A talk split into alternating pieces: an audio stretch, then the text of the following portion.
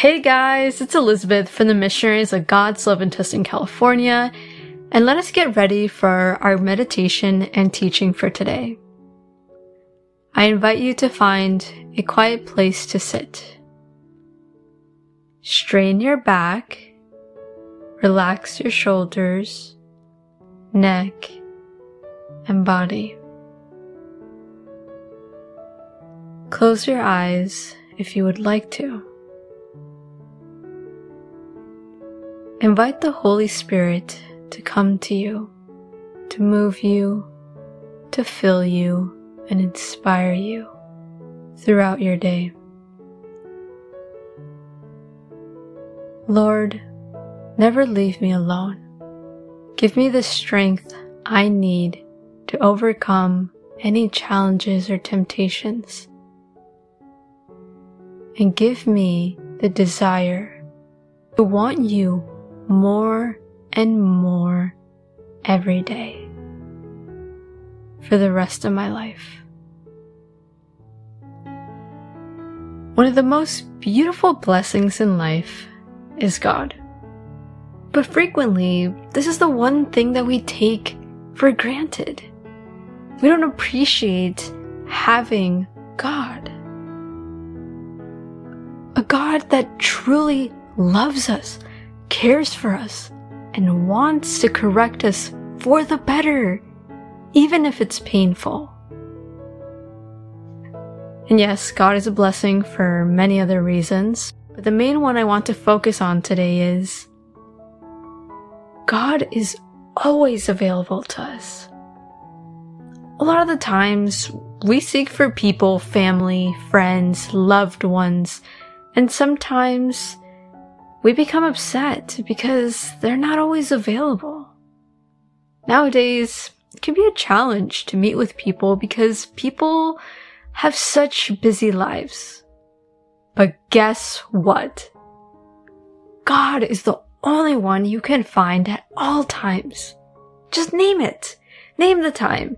He's there for you at 10 a.m., 3 p.m., 7 p.m., and even 3 a.m. in the morning when you can't fall asleep. We just need to truly seek God. But how can I do that?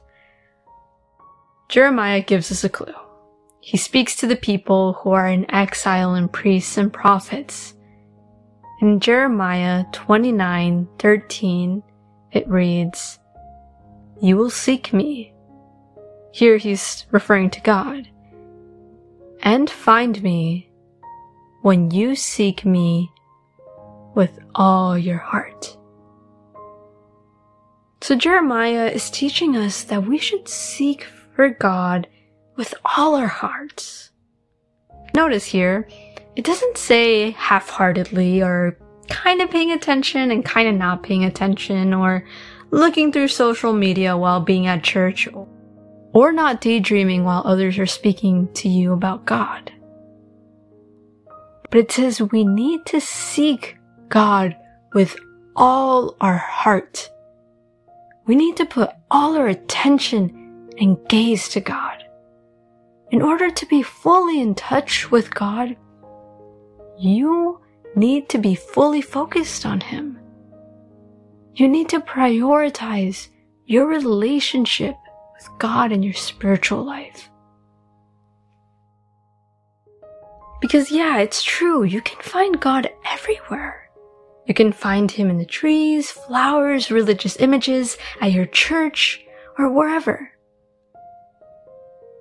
But the key thing here is you can only experience God and get to know Him if you truly focus in God. If you truly give yourself to God. If you give all your heart, desires, and wants up for God. If you give that to Him. And we know that God is even with us, even during difficult moments, even if sometimes it feels like God's not there. We know this because in Romans 8, verse 26 through 27, St. Paul wrote, In the same way, the Spirit helps us in our weakness. We do not know what we ought to pray for. The Spirit Himself intercedes for us through wordless groans. And He who searches our hearts knows the mind of the Spirit. Because the Spirit intercedes for God's people in accordance with the will of God. Yeah, I know. I get it. It sucks that we go through so much pain, through so much problems, through so much suffering. Some of us ask, but why do bad things exist? Why do I have so many problems or defects? Many of the times we don't understand the present challenges. And like the verse says, we don't even know what to pray for. But here's the thing there are still blessings even in the messes. Because God knows what's best for us. We don't always need to use words to express our pain, frustrations, or desperation. God takes care of us and works through us even through difficult moments.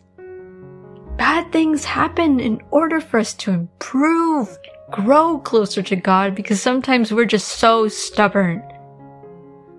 And sometimes that's the only way we can learn through hardship. But, but even through all the pain, even through all the problems, it helps us so we can depend on God more. And that happens once we recognize that we don't have power in anything. That is where we can fully put our trust, hopes, and happiness towards God, all of it. All of us. all of ourselves, all of our life. And God tells you, thank you. I will take care of the rest. Just depend on me, and you'll be okay. And sometimes we're even more than okay because God really does take care of us. So today, God is inviting us to no longer take Him for granted, but to seek for Him everywhere and every moment of our life. Look for God and you'll find Him for guarantee, especially when you give your all to God, when you give your heart and mind to God. And lastly, never forget that there are still blessings even during the hard moments. And God is always with you. Continue on meditating on this topic and tell God, Speak to me, O Lord, for your servant is listening.